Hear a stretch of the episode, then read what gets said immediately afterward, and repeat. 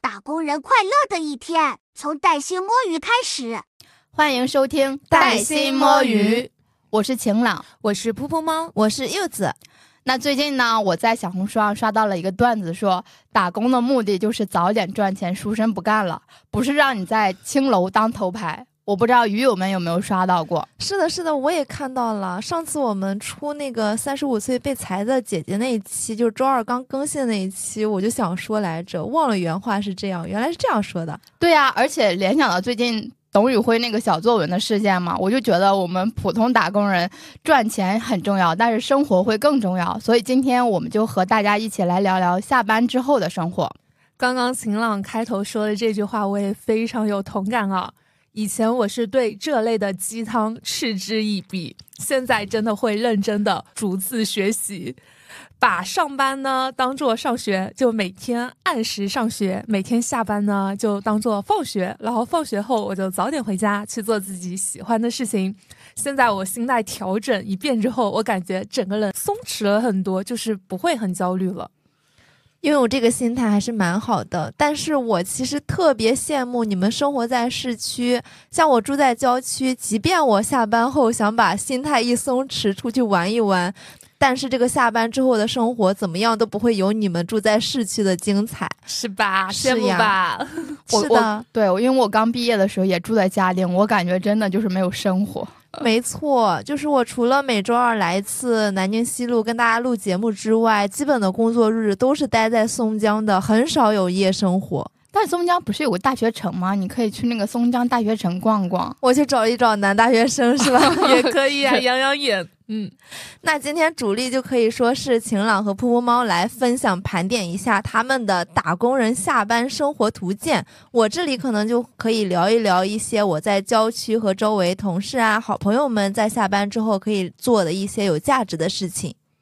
那要不然我先来吧，因为我基本上其实我工作日可能都贯彻的是一个高效率工作，希望就是事情都处理完，然后我就可能就是到点儿下班了。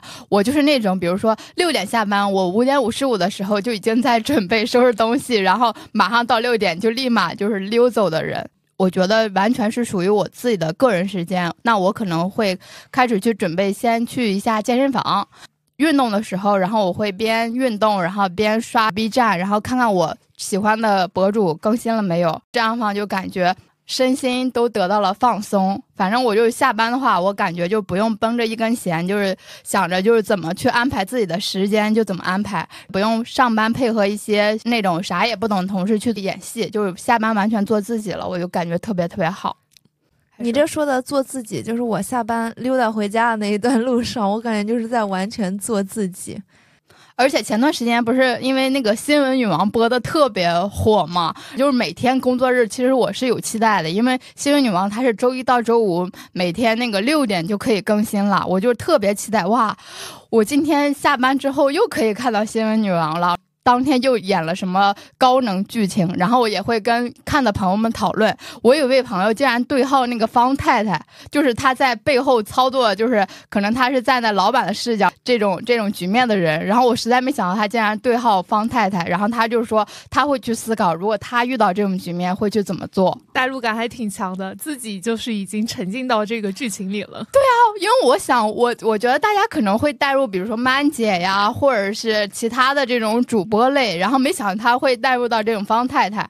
我平时可能还会去附近的朋友家里去串个门然后蹭个饭。因为现在我朋友们基本上可能离我都还比较近，就是走路是十分钟的行程嘛，或者是一起相约去我们家附近那个长宁来福士去逛一逛。因为长宁来福士经常会有一些展区呀，或者一些遛狗，就感觉会很放松。但最近就是因为天冷了嘛，所以大家可能就是居于室内的活动会更多一些。嗯，听完秦老说的这些东西，我感觉好羡慕，非常的有烟火气啊！真的就是六点钟一到，立马跟上班的这种开关关掉，然后打开了下班这个开关，开始有自己的生活，又是去健身，又是看自己喜欢的一些节目，而且还可以跟朋友们一起呆呆。我觉得这种状态真的非常的好。我跟秦朗有点比较像的，就是如果我当天工作不是很忙的话，我也是会在我下班的那个七点准点下班，我是绝对不会待一秒钟的。而且我也会告诉一些比较年轻的同事，赶紧回家啊，我们不搞内卷，你赶紧给我走，我不想看到你，就会 push 他们跟我们一起回家。工作日的周二下班呢，也是固定和晴朗、柚子还有我们今天没有来的泰迪录制《身边人》和带薪摸鱼的节目，那也是我工作里最开心和充实的一天啊！每天都可以跟我的团队小伙伴们见面，真的很开心。那除了周二以外呢，像我周三和周四的晚上，我大多数时间也会去见见朋友，和朋友们去约饭嘛，找一些没有吃过的餐厅去打卡。回家的话，我一般也会花一个小时多的时间来学习，而且我基本雷打不动。虽然我在职场上没有很卷，但是我私下会自己卷自己，就是我会在家里头让自己去听很多东西，输入很多东西。那我的一个输出口子的话，就是来我们的播客上去跟大家去讲一些有的没的东西嘛。然后像有的时候我周一因为会有预采访嘛，基本上也是下了班之后先回来跟柚子和晴朗线上跟我们的嘉宾去沟通一下。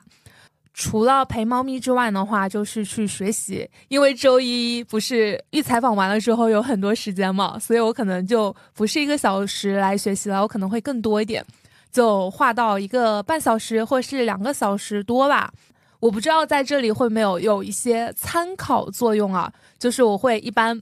会花十五分钟来听一下英语听力，也会花十五分钟的时间去快手上订阅一些我喜欢看的一些知识类的。视频，快手上还有知识类的视频吗？对啊，你是不是觉得很对？因为我以为都是那种什么叔叔阿姨之类的。那我要跟大家说一下，类的我已经把我这个号练得非常的好了。因为我平时不是看微博的人，我卸载了微博，因为微博它的戾气特别的重，而且微博平台上很多男女对立的一些话题，我不是很喜欢。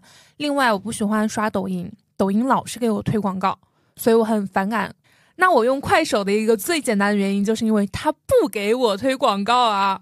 我训练过它嘛，我只是想看一些让我能够增长见识的一些读书类的视频啊，或者是一些语言教学类的视频。所以我基本上就是只要我打开快手，我看的东西就是我想看的，非常的精准。所以这也是我为什么一直持续用快手的原因。那剩下来的半个小时时间呢，我也会去看一些教程。可能就是各种各样去提升我自己的一些学习的，比方说，我之前要做播客嘛，我可能会去学一些如何做播客的一些剪辑啊，如何去做选题啊，包括我以前特别喜欢去拍照，不管是给自己做自拍，还是给我的朋友们去拍人像的话，我也会去学一些摄影的技巧啊，还有包括场地布置、布景、光效、光影等等的这些内容。你真的好卷呀！我发现你下班之后做自我提升的很充实。是的，但是对我来说很快乐。对，因为我觉得学习对我来说是一种解压的一种过程。可能每个人他的一个对于放松的一个定义不一样吧。有些人觉得打游戏是一种放松，有些人就觉得在里面什么都不做也是一种放松。那对我来说是有点浪费我的时间。我觉得我的放松就是去学东西，去扫地，去听播客，去做播客。对，因为噗噗猫提到了这个学习嘛，其实我这边也有，就是我最近也打算精进一下我的英语，是为什么？是因为前段时间在我那个之前就是呃链家的离职群里，然后看到同事分享了一个招聘，我觉得很心动，就是说他们有个合作公司，然后可以贝斯迪拜两年，然后薪对，然后薪资都很可观，可能就是五万起啊这样子，但是他强调有一个优势，就是一定要你英语比较熟练，这样嘛。去做一些沟通的交流呀，可能会更方便一些。所以我就想，以后没准儿了，在国内混不下去了，就转行到国外。所以我想把我的英语再提升一下。之前也有经历过，比如说那种就是十点上班，然后七点下班的时候嘛，然后因为他通勤可能会在一个小时左右，那我可能会选择在就是地铁上的时间去选择看一些书籍。你说这个就是我现在的一个工作时间哎，我现在是早上十点钟上班，晚上七点钟下班，通勤的时间也正好是一个小时，我也是靠这一个小时过来去听播客。对我也是，我就是没作文的时候，我可能就会听播客或者听书这样子。我觉得我们两个都还挺卷的，不过我们只是卷自己，不卷其他人。对，是的，但我也有放松的时候。我就是我周五一般都会熬夜，那我可能就会追一下最近优酷上面更新的一个火星情报局，就是看看杨迪呀，然后他们。最近在聊火星上发现了哪些热点，这个属于大家去做的一个选择嘛？然后看看给我们那个节目选题有没有什么参考，或者是跟朋友们去聊一些最近的一些行业动态，然后朋友们的一个动向，这样的话他可以邀请他来我们节目做一些嘉宾，这样子。我听完你们俩说的这些自我提升的，我都不太想讲我自己的了。我真的是太水了，就不一定是提升。我觉得下班放松之后放松就可以，就是你也可以是娱乐形式的，我觉得都都挺好的。我们说那种卷自己，是因为我们很 enjoy 这种状态。我上班真的就是为了稳定的去拿我的医保社保，然后我下班的话，我会觉得学习很好，所以这个是我的一种解压和让我宣泄的一种比较好的方式。嗯，蛮好的，因为你们都是比较享受在这个状态里面的。那我就分享一下我的下班流水账吧。我是阶段性的，因为我有时候工作很忙，我甚至有的时候忙到凌晨下班，会是这样。但是有的时候就是按点下班，六点下班了，并且我也没有通勤时间。我如果最快的话，我骑车到家只需要七分钟左右。但是为了让我自己有点体育运动，所以我一直溜达着走路，大概二十分钟左右到家。有的时候呢，也会在路上就拐进麦当劳或者去哪家吃个饭，前后大概就一个小时会到家。到家第一件事情就开始撸猫，无论什么就先放下包，陪我的两只猫咪玩一玩，然后看一看它们今天在干嘛。然后因为我饭已经吃过了，就开始看综艺。我是一个非常热衷于看综艺的人。你看火星，可能里面也有很多有趣搞笑的事情，但我乱七八糟啥综艺都看呀，无论是那种恋爱类型的、约会类型的，或者职场类型的，呃，乱七八糟的综艺我都看。我最近一直在看《花儿与少年》，我也在看，是不是啊？我觉得他们真的又有梗，又有情绪价值，还能去教我做人，提高情商。就有些在小红书上刷到练心眼的那种，我觉得哎，你看看花少他们遇到这种问题是怎么去处理的，我觉得就还蛮有意思的。然后就收拾洗漱，和我异地的男朋友要打视频，要一个小时聊聊看大家今天发生了什么，因为白天确实没有什么时间去沟通，也会给他看一看我们家猫咪，说一下一些热点新闻去。讨论一些有的没的，甚至一些国家大事，男生国家大事是的，我们也会聊一下。那最后就是再给自己留点时间。刚兔猫提说他一直在玩快手，我自己是抖音的用户，但我不是那种深度用户。但我有几个好朋友是抖音的深度用户，我就会给自己留点时间用来批阅我朋友们在抖音群里给我的分享和艾特，不然下次问到的时候说这个东西我分享给你，你没看就会被骂，所以还会跟他们做一些这方面的一个沟通。那至于真的忙起来的时候，就没有什么下班的娱乐了，因为到家之后就很晚了，并且我工作日的晚上很少外出，就刚刚提到了，可能离市区太远了，所以除了不得不去的约饭或者加班或录制节目，在家的日子基本上都是这种流水账类型的日子。那一般是周末出去玩的多，所以想问问你们周末都做些什么呀？我也顺便来取取经。周末当然是用来回血的，好吗？因为我的工作日刚才也跟大家分享了，就是非常的充实。白天打工嘛，工作量是真的很大的。我有时候我们的听友群里跟大家讲话呀，那时候我都是在厕所里拉屎，然后就顺便通过几个听友，然后给大家去发一些就分享语换英语啊这种东西。所以我工作日过于充实了之后，我的周末就是要好好的回血。就是之前也在我们的其他节目里有分享过，我买了非常多的刮刮卡，拼夕夕几百张也只要几块钱，我已经用完了十几张，就刮掉了十几张。这些也是在上海很推荐大家年轻人去拍照打卡和比较好逛的地方。第一个比较的小众，但它非常的出片，我在小红书上有分享这个地方。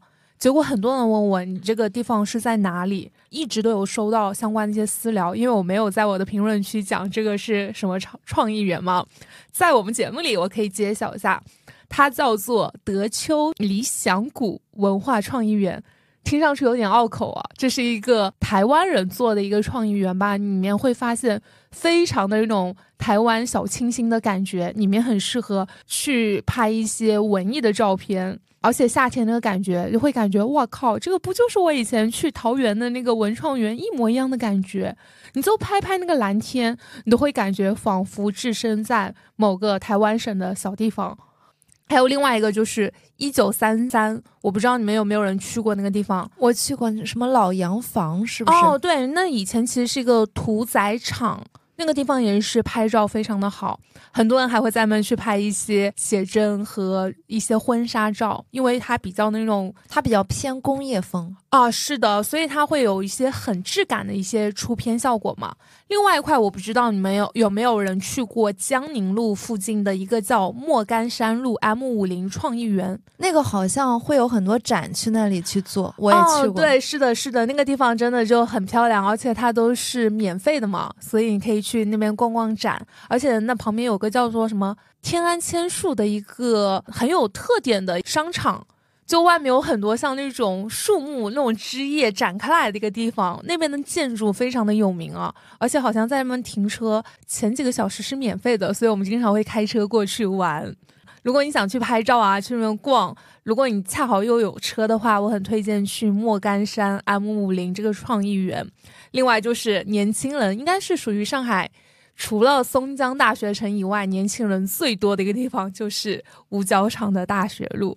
我每次过去都会感慨，空气中都散发着是那种荷尔蒙的味道。如果你是单身的人，我建议去那边走一走，你都会心情变得很愉悦的。大学路上有很多好吃的，也有特别多，嗯，也有小酒吧。说到酒吧，你又开始。说到酒吧，我有两个好朋友都是那里毕业的，经常会带我们去大学路转一转。从松江跑到五角场，是的，很远，两个多小时，所以晚上都回不来。我周六都得住他家啊，这么远啊！我作为一个 J 人，并且我工作日真的出不来的情况下，我一定会狠狠安排好自己的周末时间的。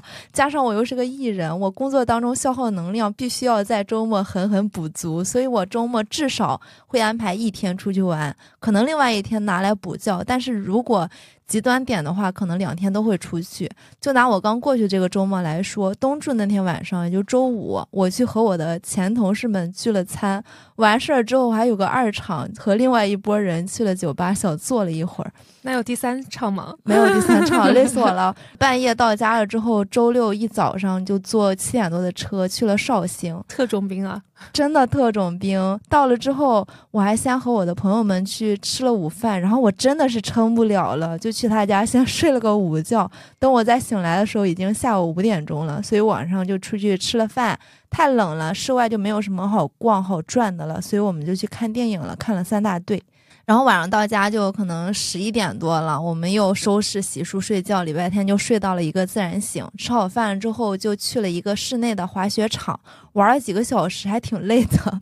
我们就去了一个古镇，下午去坐了坐，转了转，在小河边，呃，围炉煮茶，晒着太阳，特别惬意。一想到周末这就要结束了，真的是恋恋不舍。最后回了上海。一般来说，这就是我比较向往的周末生活，哪怕它就是安排的太满了点，但是能够约约朋友做一些大家都感兴趣的事情，我觉得特别开心。比如还会约一些其他的朋友去泡澡啊，或者是嗯做做脸部的皮肤啊，或者逛街啊、打麻将啊、打德扑啊。那德扑是不是不能说？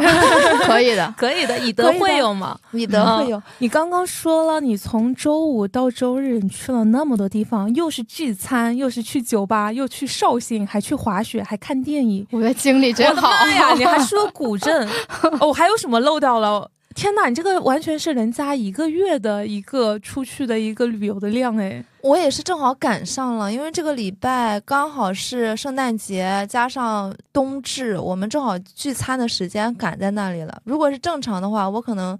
周六才出去，我不会在周五的晚上就给自己安排这么满。你真的是活力满满的，超多能量。如果是夏天的话，你是不是也可以二十四小时都在外面玩？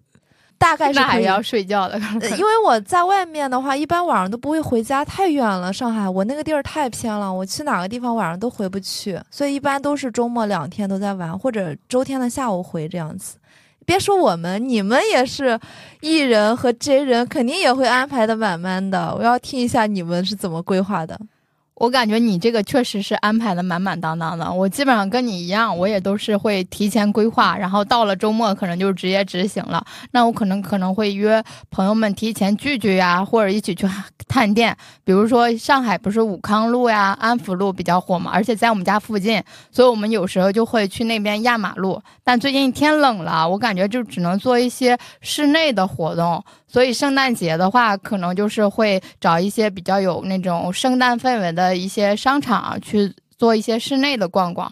但是我觉得可能这就是完全属于自己的个人时间。我就觉得周末真的就是一下子就就突然要结束了，然后就感觉速度超级快。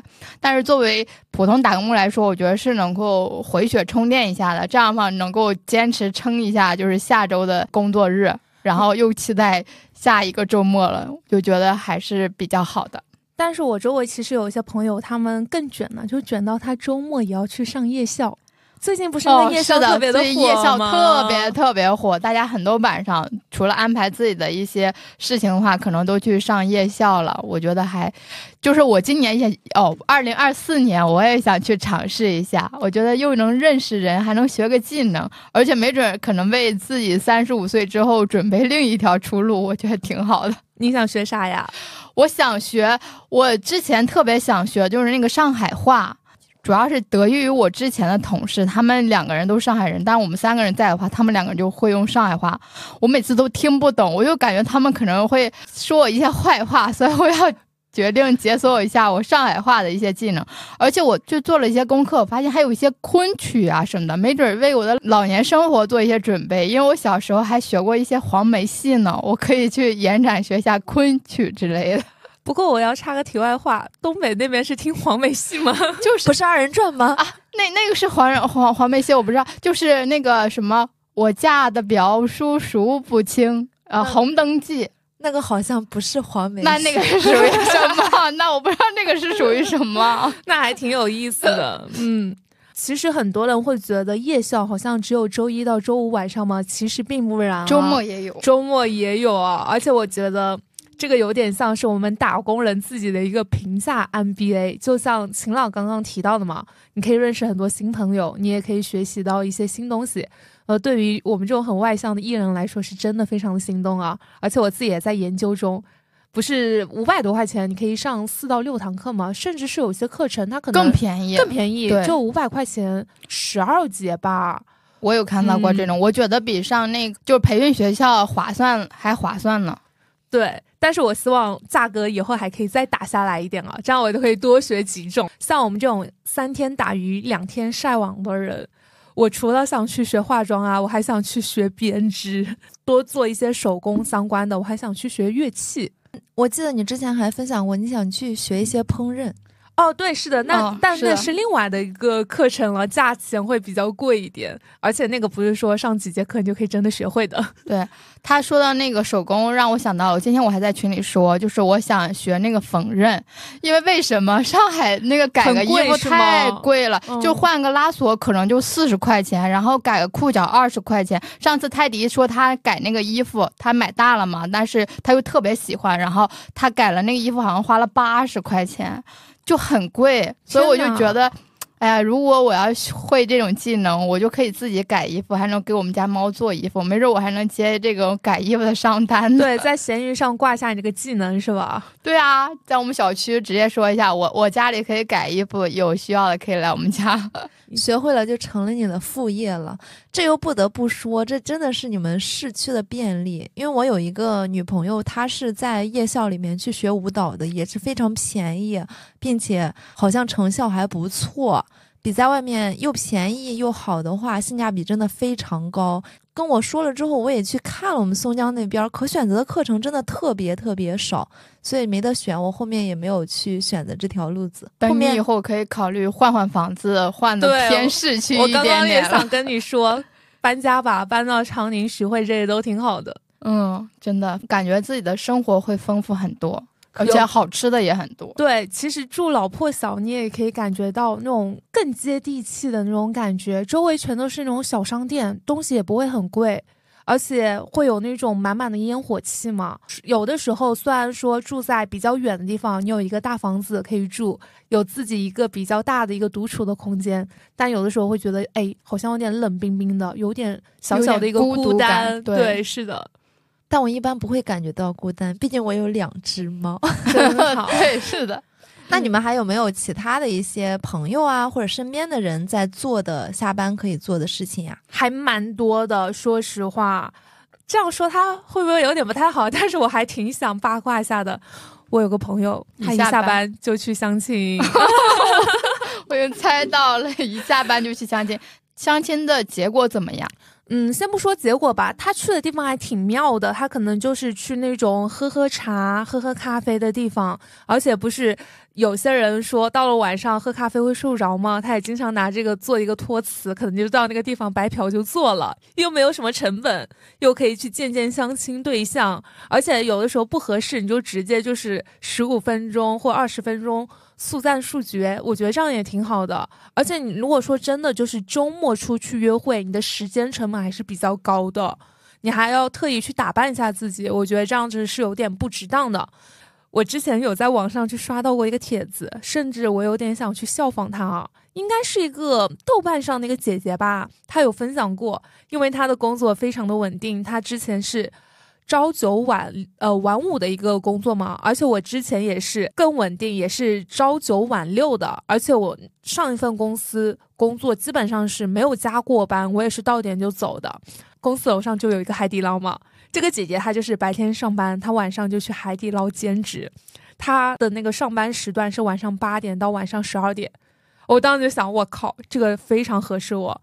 她说，虽然说可能会有点辛苦啊，但她觉得还蛮有意思的。她在那边就坚持了大半年，学到了很多东西，而且见闻了很多很奇葩又很特别的一些客户和员工。你说到嗯这个，让我想到我有个朋友也很也很类似，他是做那种护理工作嘛，然后也是时间比较固定，然后他下班之后会去迪卡侬兼职，然后去迪卡侬收银呀，然后就会也额外认识一些人，就感觉还挺好。而且通过他，我还知道了迪卡侬就是那个衣服有两年的一个售后期，比如说如果这个衣服在这两年之中如果坏了，你可以去拿那个小票去给换个新的。所以我现在对迪卡侬又又有点好感。他有那么长的售后期，对啊，是啊，两年，对，上次他跟我分享，因为他说他处理一个客户嘛，然后他就说这个就是在两年期，然后他们就给他换新了，我觉得还蛮好的。问题是迪卡侬的衣服也很便宜，他们靠什么赚钱啊？对啊，我当时就比较好奇，但这个我作为购买者的话，我就觉得这个权益对我还挺好的。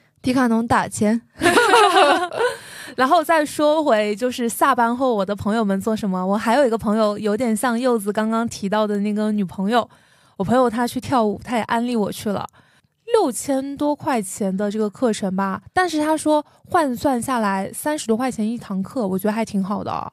而且她说可以拼卡。说实话，我也挺想去跳舞的。如果去练练跳舞的话，我觉得很快就可以打开你的身体。我觉得这是个比较好的选择。对，因为你说到这个运动这块，让我想到我有个朋友也是下班他就去跑步，然后他还就是组织很多那种跑友有一个自发的那种俱乐部，然后大家就定期一起去跑步，跑完步然后再组织一些聚会啊什么的，就感觉这种是兴趣，然后认识的，然后就是比较长久这种关系。蛮好的，能下班之后有自己的共同爱好的圈子。那我有一个同事，他是下班去做动感单车的教练，他自己本身就是一个健身爱好者，又通过这样的形式见到了身，还赚到了钱。现在他自己也是身材特别好，还有副业的收入，感觉真的非常羡慕。